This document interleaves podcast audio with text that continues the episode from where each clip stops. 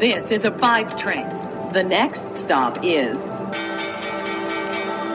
Wall Street. Herzlich willkommen zu Wall Street Weekly, dem Börsenpodcast aus New York.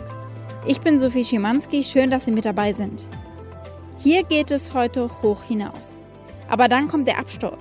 Nicht Ihrer oder meiner, sondern wir reden über den der Fluglinien. In Zeiten von Corona wollen nur wenige Menschen fliegen. Die Fluglinien werden gerade mit Milliarden rausgehauen von ihrer jeweiligen Regierung. Wir schauen auf die Maßnahmen in den USA und Europa und darauf, wie sich die Flugindustrie verändern wird und vielleicht auch verändern muss. Besonders dieses Argument macht der Soziologe Roger Tyers von der Universität in Southampton in UK. Ich habe außerdem mit Jorge George Gira über die Pleite der Airlines und die staatliche Subventionierung gesprochen.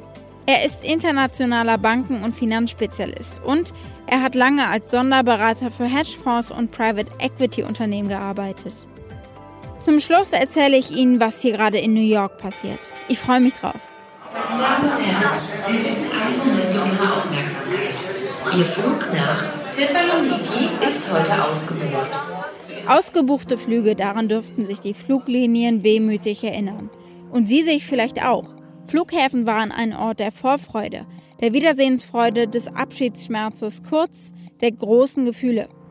Aktuell aber sind die meisten verwaist, denn die Passagiere sitzen zu Hause, gucken Netflix auf der Couch oder sind in Zoom-Calls.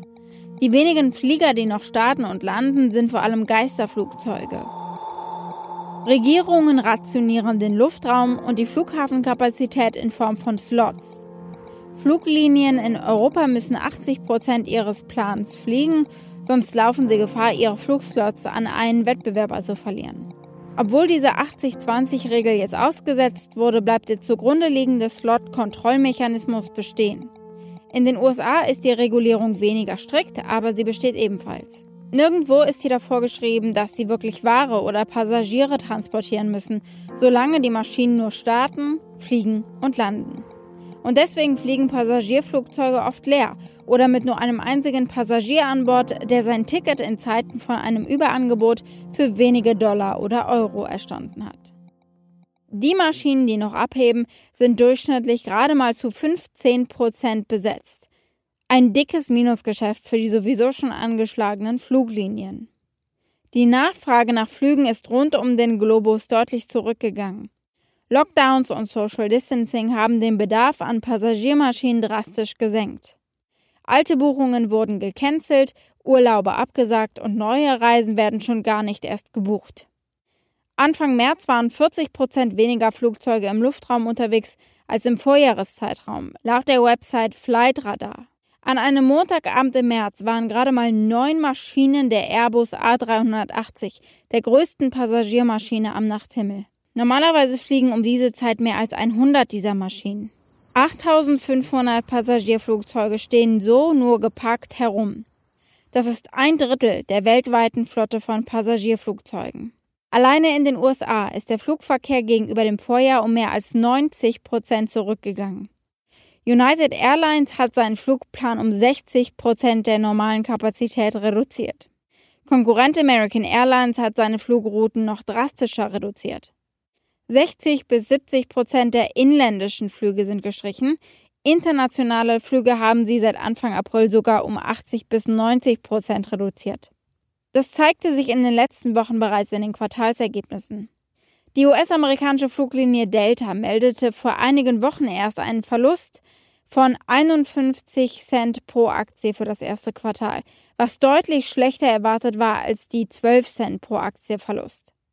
American Airlines hatte in den ersten drei Monaten des Jahres einen Verlust von mehr als 2,2 Milliarden US-Dollar zu verzeichnen.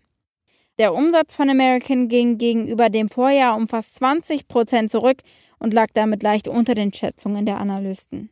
Also in beiden Fällen waren die Erwartungen schon enorm gering, aber die beiden haben nochmal drunter gelegen. Southwests Umsatz fiel im Jahresvergleich um fast 18 Prozent in den ersten drei Monaten des Jahres. Ein starker Januar und Februar konnten den Rückgang von Buchungen und den Anstieg von Stornierungen nicht auffangen. Und es kommt noch dicker. Das Unternehmen erwartet für April und Mai einen Rückgang des Umsatzes um 90 bis 95 Prozent gegenüber dem Vorjahr.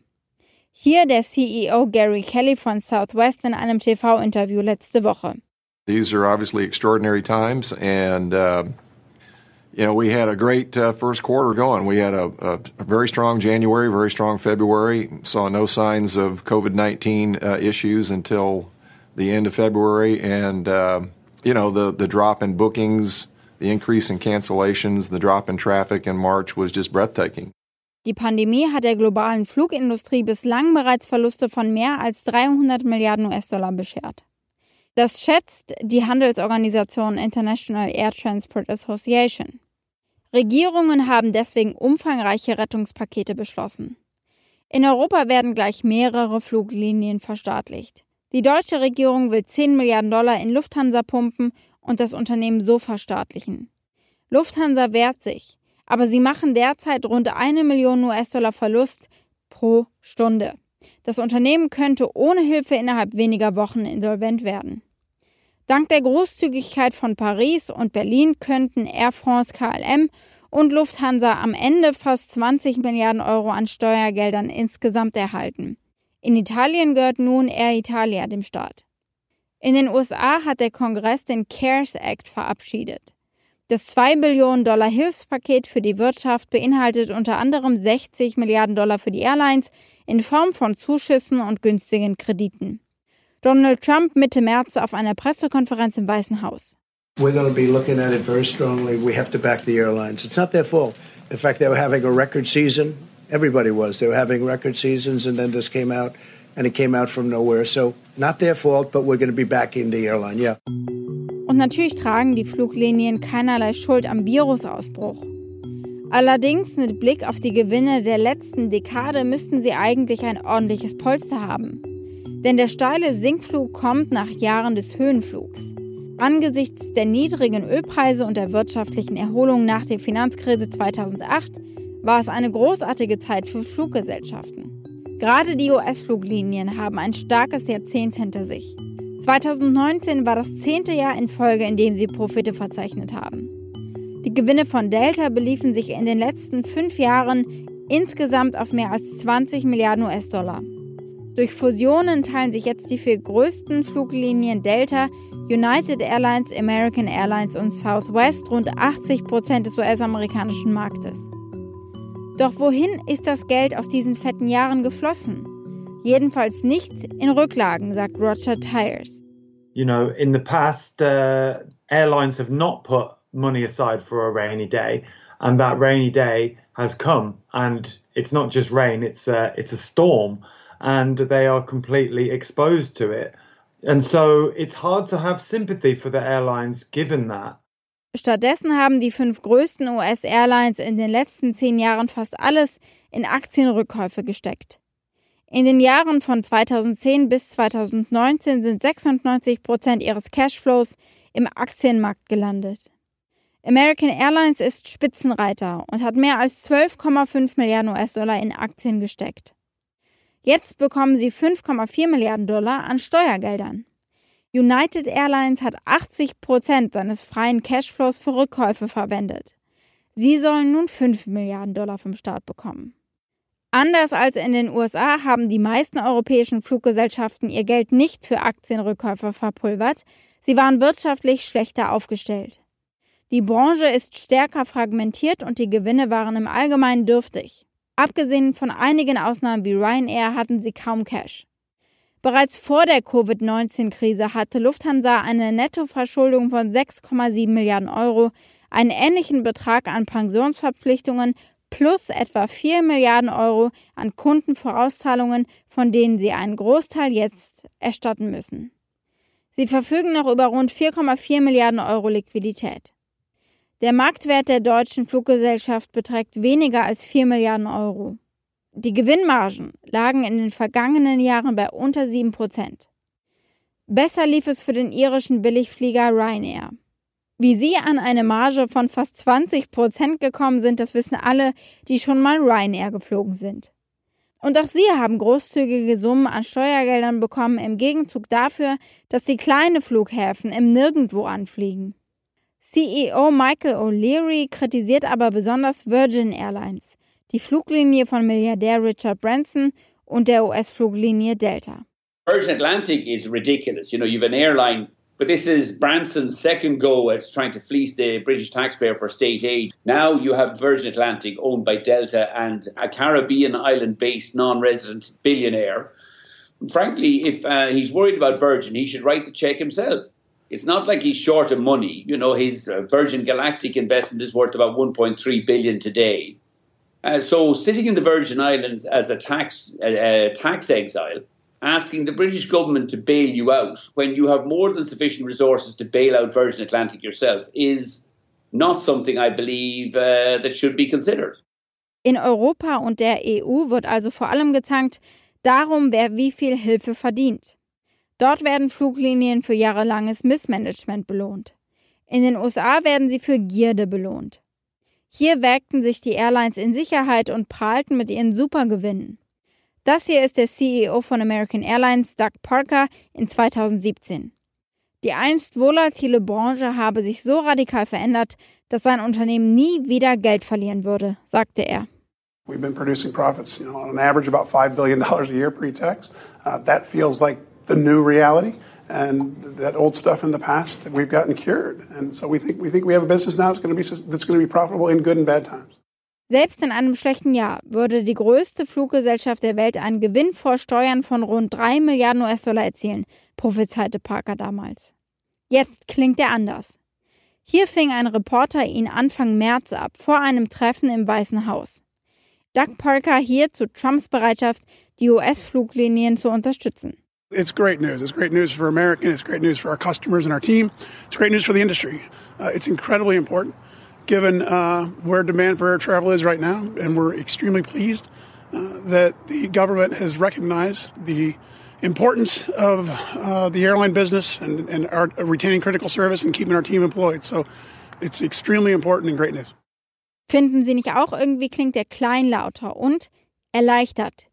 Denn wie gesagt, dass die Fluglinien überhaupt erst in dieser Situation sind, haben sie auch selbst verschuldet mit ihrem Ausgabeverhalten. Finanzminister Steven Mnuchin klang in einem TV-Interview verhaltener als der Präsident, was das Rettungspaket betrifft.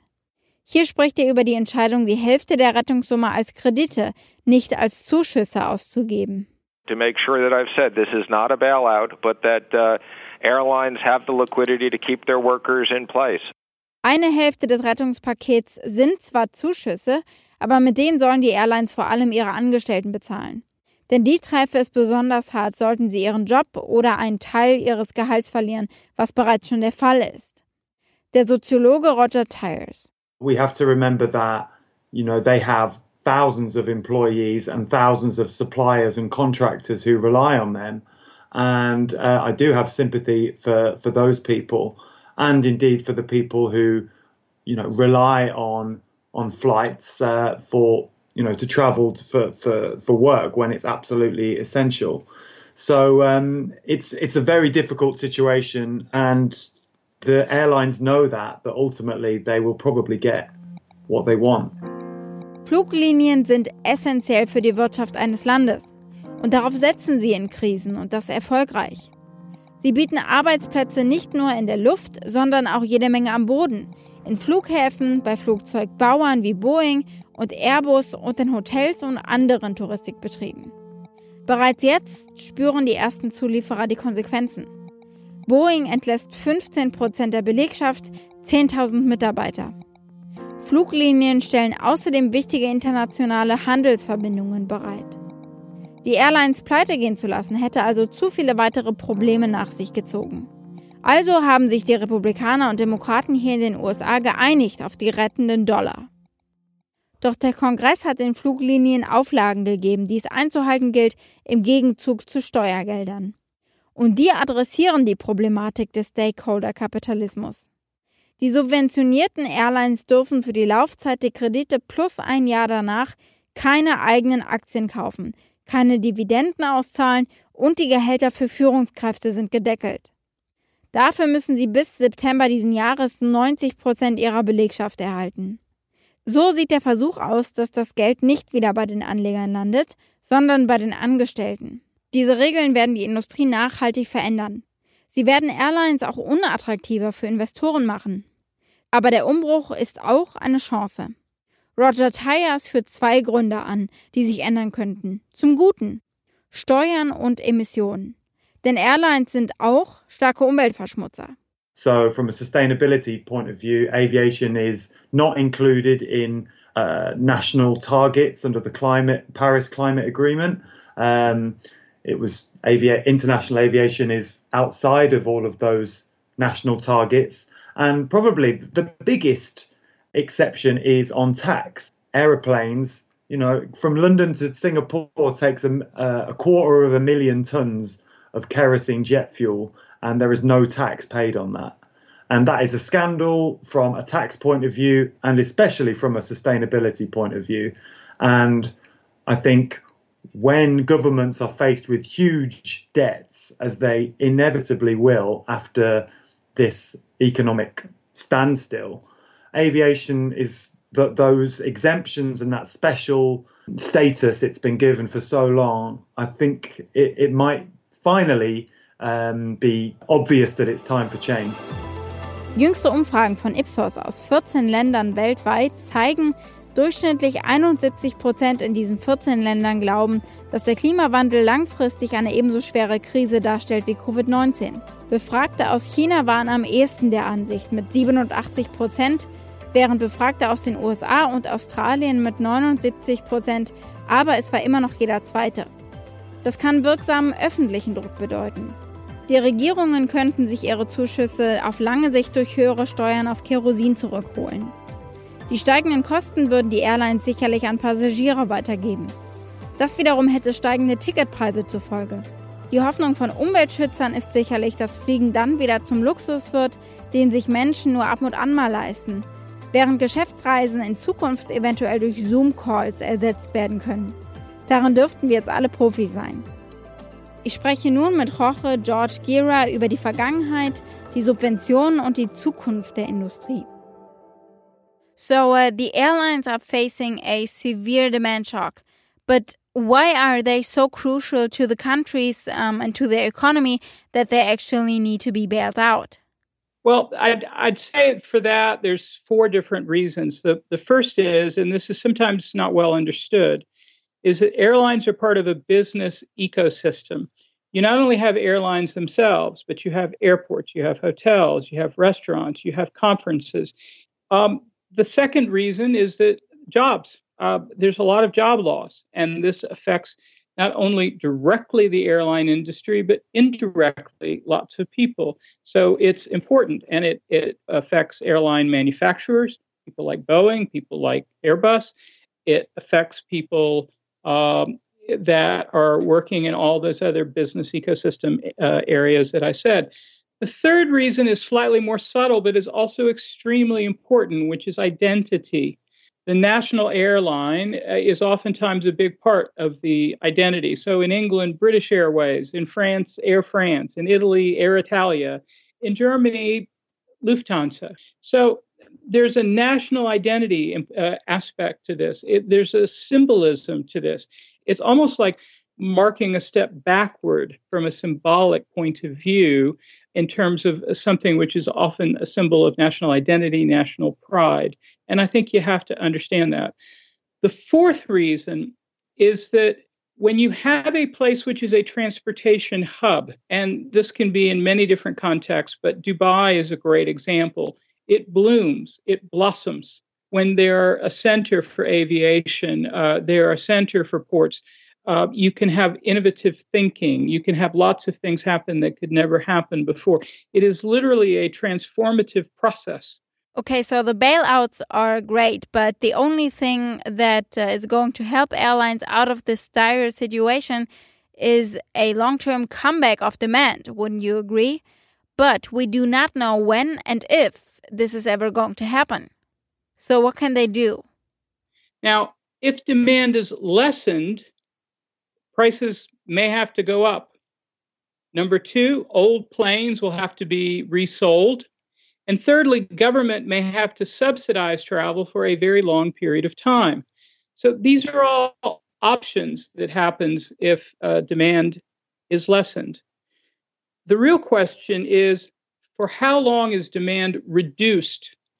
Because to the extent that we have uncertainty and the longer it's reduced, the greater pain that there will be, and the greater pain and the potential greater likelihood of really devastating destruction in which it will be difficult to rebuild. So, will airlines return back to uh, normal? Is a is a crucial question.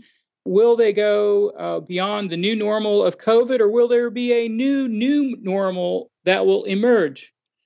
And clearly, until demand is restored, we will not have a, a as clear a picture as we would like as to what the answer will be. Airlines are supposed to keep 25% of revenue for a rainy day. In the US, they did not do that. In the European Union, they maybe weren't able to do so. But where did all the money go here in the United States? In looking at the top five airlines in the United States, there was a study which showed that 96% of what's called free cash flow, basically after debt was paid and various other things, that that would go to pay uh, back certain things, specifically dividends, and that would go to shareholders, and it would also go to buy back stock. Now, if this is correct, then you can argue that, for example, in the United States, managers acted to maximize their own compensation because usually there is a performance related component where they have options if the company does well. So they did something for themselves as well as for shareholders. You can argue they did the right thing for shareholders, but creditors may not have been able to do so well. And it may not have been obviously the most prudent uh, way to approach things because the level of reserves was not as high as it should have been. So maybe there should be regulation as we know it for the banks, because that's another parallel. They have been bailed out too in 2008 and 9, and they had to accept new regulations afterwards in form of the Dodd-Frank Act. Is there anything that um, could apply to the airlines when it comes to debt levels, for example, or to um, reserves? So, an interesting question that may arise from what you're saying to me is maybe it, it is time for some kind of regulatory authority to ensure that there is enough capital to, to repay the debt so that we don't get into the situation where we have to have uh, somewhat recurring bailouts for the airlines, which is a cyclical industry. So you ask a very, very uh, important question. Now, the last point that's relevant to this is that in the CARES Act, they did try to fix this in part by saying, gosh, we do not want companies to be able to pay dividends and to engage in stock buybacks if they accept our aid package. So there are limitations on that for a certain period of time. And that's really important. So now that makes me wonder how much this is going to change uh, the stock market for airlines since they used to be super attractive to investors as an investment since they kept the stock price primed up nicely and they paid good dividends. What impact that has is double edged because, on the one hand, you may find some investors that will shy away from these companies, which arguably produces a race to the bottom. But you may find some that say, gosh, we really should prioritize debt, and the government is correct that in a bailout scenario where otherwise they would go bust, this is really the appropriate thing. I think the latter argument is correct as a temporary measure, but it will be interesting to see how the situation evolves over time. So it, it, it's a really interesting question as to what happens in the short term, medium term, and in the long term as a result of the, the structural condition of the airlines and the need for recurring bailouts. Okay, so for now, they're all getting bailouts here in the US. But what decides who is actually going to survive? Well, the, the question of survival initially starts with this question is the company uh, one where there's a solvency issue or a liquidity issue? Uh, the best way to understand that is this if you have a solvency question, you wonder if your company is going to have enough money to make it to survive for any length of time. One that if we pour money into it, you know, we're, we're, we're putting good money after bad. If it's liquidity, can be salvaged, that can be saved. You think the industry is going to survive, it's going to be fine, but you don't have money, for example, to make it through the end of the month or the end of the next three or four months, or you don't have enough of a, of a cushion. So you need money temporarily. Now, in the case of most of the US airlines, they're solvent. So there's no real issue there. And certainly the ones that were bailed out were very solvent. Okay, but even if they are only illiquid, if you save one, don't you have to save all of them? Obviously, you could make an argument that if you don't, it's in breach of some competition rules, and, and there's some real uh, questions there. So it becomes a, a little bit uh, more complex when you get to that level. Okay, so we're looking at huge changes. Um, how do you expect the airline industry to look like in a few years? Now, a starting point is single carrier airlines. Single carrier airlines, those that have, uh, for example, one major airline, Air Italia is a good example. To some extent, Air France, uh, KLM is another one. Those are likely to be bailed out and to be subsidized heavily and and the reason is for for the reasons I've, I've provided earlier. They they're important uh, to keep those transportation hubs going for people to be able to go. They're an important part of jobs. They're an important part of of the national identity. So those are likely to be there. Uh, the last point, which is not unimportant, is that in many countries, the small carriers uh, may be wiped out there may be consolidations. They may be subject to mergers and acquisitions, or there may be uh, restrictions on service that will be provided. How are you doing, New York? Sauber, also hoffentlich. Die Subway wird nämlich jede Nacht vier Stunden lang geschrubbt. Von 1 Uhr nachts bis 5 Uhr morgens ist der Fahrplan unterbrochen und Schwärme von unerschrockenen MTA-Mitarbeitern schrubben und sprühen. Und das ist der erste regelmäßig geplante systemweite Stillstand seit 52 Jahren. Das erste Mal werden wir so etwas wie einen Fahrplan haben. Ansonsten kommt die Bahn einfach alle paar Minuten. Die MTA hat übrigens mehr als 90 Prozent weniger Fahrgäste als vor der Pandemie. Trotzdem, die Pendler, die darauf angewiesen sind und die Polizisten und das Zugpersonal, die in den Zügen und in den Stationen sind, die müssen geschützt werden, sagt New Yorks Governor Andrew Cuomo in einem seiner täglichen Briefings letzte Woche. We have now a greater need than ever to disinfect the subways, the buses and the stations. You want to honor the essential workers. Thank you, thank you, thank you. We'll fly airplanes. We'll have public demonstrations of gratitude. Yeah. Even better than that is what you do and how you act. And let's make sure that we're doing everything we can. Let's clean, disinfect those trucks, those buses and trains every 24 hours. I challenge the MTA to come up with a plan. They came up with a plan. They can disinfect all trains and buses every night. It can best be done by stopping train service from 1 a.m. to 5 a.m. every night during the pandemic so they can actually perform this service. Die Flugzeuge, auf die er hier anspielt, das sind die Blue Angels, eine Kunstflugstaffel der US Navy. Am Donnerstag flogen sie über einige große Städte, um die essentiellen Arbeiter, vor allem die in den Krankenhäusern, zu ehren. Menschenmassen ignorierten Social Distancing, um das Spektakel zu betrachten. Also wirklich absurd. Aber zurück auf den Boden der Tatsachen. Die Subway ist in Zeiten von mit Corona verseuchten Obdachlosenheimen zum Zufluchtsort geworden, für Obdachlose eben. Und Cuomo hat die vielen Obdachlosen in der Subway und in Zügen momentan als den Pendlern unzumutbar bezeichnet. Mit dem Säubern der Subway geht er aber nicht das Hauptproblem an. Fürsprecher und Aktivisten fordern, dass mehr Obdachlose in sowieso leerstehenden Hotelzimmern wohnen dürfen, um die Obdachlosenheime und die Subway zu entlasten. Ich verabschiede mich von Ihnen. Danke fürs Zuhören.